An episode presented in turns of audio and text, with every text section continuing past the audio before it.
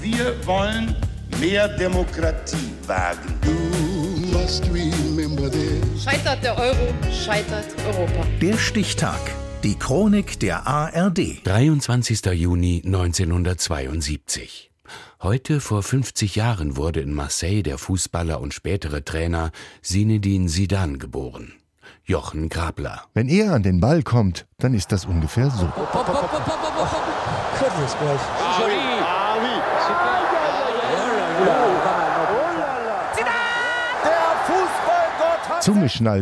ai, ai, ai, oh la la la la la. Selbst wer nicht den blassesten Schimmer von Fußball hat, kann es sehen. Zinedine Zidane, Zizou. Dieser Spieler hebt seinen Sport auf eine höhere Ebene.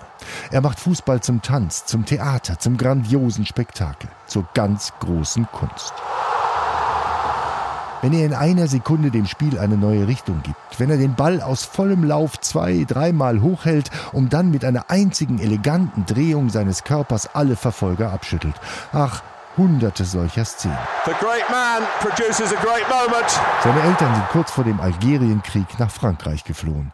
Zinedine ist ein Beur, die Eltern aus dem Maghreb, eher geboren in La Castellane, einem Problemviertel im Norden von Marseille. Ein hartes Leben. Zinedine lebt auf dem Bolzplatz, wird entdeckt. Mit 14 kommt er als Talent ins Fußballinternat nach Cannes, geht als Supertalent nach Bordeaux, wechselt als Star nach Turin, wird zweimal Meister und als Superstar zu Real Madrid. Wieder Meister, gewinnt die Champions League und ist längst Denker und Lenker der Equipe Tricolore. Das Stade de France in Paris, 12. Juli 1998, WM-Endspiel gegen Brasilien. 1 zu 0 und 2 zu 0. In Paris strahlen sie den Triumphbogen an mit seinem Gesicht. Und für einen Moment sind die französischen Debatten um Ausländer und Rassismus verstummt. Der Volksheld ein Bör. Aber dann, acht Jahre später, WM in Deutschland, Finale gegen Italien, bei seinem allerletzten Fußballspiel. Was für eine Tragödie. Das Spiel steht auf Messers Schneide, da ruft der Italiener Materazzi sie dann etwas zu. Nochmal. Der bleibt stehen, dreht sich um und Hallo.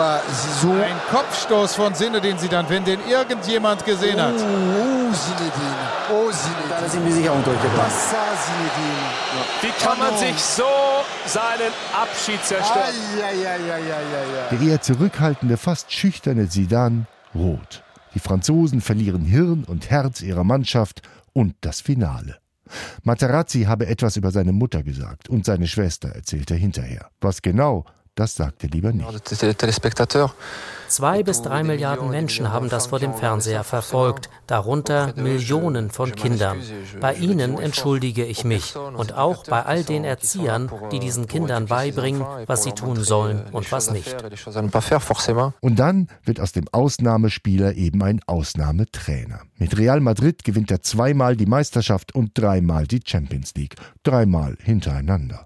Im vergangenen Jahr, seit elf Jahren, ist Real zum ersten Mal ohne Titel, hört er auf. Enttäuscht von der Vereinsführung. Zu wenig Respekt, sagt er. Und nun? Bald Trainer in Paris oder nach der WM in Katar Nationalcoach der Franzosen? Noch sind das Gerüchte. Vorerst feiert er seinen Geburtstag als Privatier. Heute wird Sisu, der große Sinedin Sidan, 50. Ja, Leute, alles was richtig, das war klasse gemacht. Gern geschehen. Der Stichtag. Die Chronik von ARD und Deutschlandfunk Kultur. Produziert von Radio Bremen.